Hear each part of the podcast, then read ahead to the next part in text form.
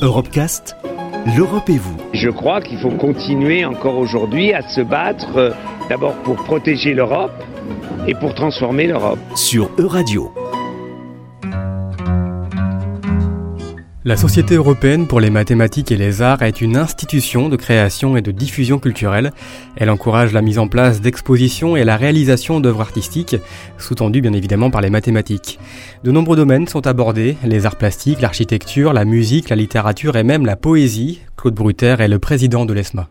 Nous considérons que la poésie a une valeur musicale et aussi une valeur euh, picturale, de sorte que dans le rythme même du vers, on sait que la langue française favorise l'alexandrin, on retrouve une forme musicale et cette forme musicale peut être assez simple et décrite par un ensemble de notes structurées. Donc euh, on a là une entrée dans le monde de la poésie et le fait d'écouter un poème, c'est écouter un petit peu un chant, mais c'est aussi écouter, voir un spectacle et donc on peut représenter le spectacle que l'on voit à l'aide de formes mathématiques en particulier et ainsi insérer, adjoindre les mathématiques au monde poétique. Le parapet dur d'un trapèze, une voix qui s'élève et s'apaise, et le problème furieux se tortille et se mord la queue. Les liens entre l'art et, les mathématiques remontent à, l'analogie euh, platonicienne sur la beauté et la vérité. Euh, ce sont d'ailleurs les, prémices du nombre d'or. Est-ce que vous pouvez développer un peu cet aspect sur le nombre le plus associé à l'art, le nombre d'or? Le nombre d'or, pour nous, est effectivement un symbole, en ce sens qu'il sert d'étendard aux relations entre mathématiques et art.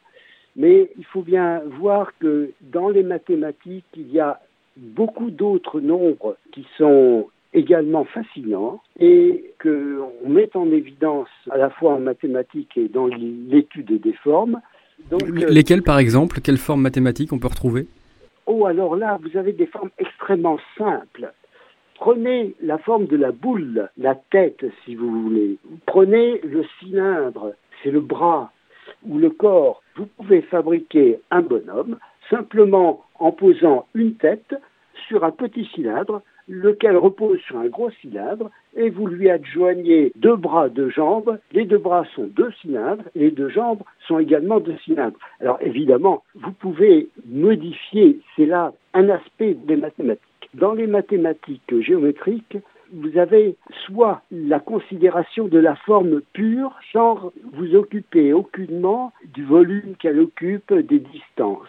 Vous pouvez les déformer. Si vous prenez une boule bien ronde, bien vous pouvez la déformer en une tête et pour le mathématicien, les deux objets, la tête et la boule, représentent la même signification. De sorte que, avec des objets euh, très simples, très réguliers, comme la boule standard ou le cylindre standard, vous pouvez les accoupler et vous pouvez les déformer et reconstituer ainsi des animaux, des tas d'objets autour de vous c'est là, disons, la puissance des mathématiques, c'est leur faculté de créer un certain nombre d'objets habituels ou tout à fait nouveaux à partir d'un certain nombre d'objets très simples qu'on regarde, qu'on découvre dès l'enfance finalement, dans les écoles primaires et ensuite euh, dans les lycées. Il faut dire que de ce point de vue-là, l'enseignement des mathématiques, en particulier en France, n'est pas toujours le plus adapté à ouvrir l'esprit dans la mesure où il y a beaucoup de rigidité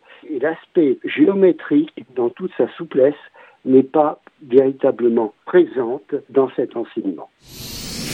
Retrouvez l'intégralité des Europecast sur euradio.fr.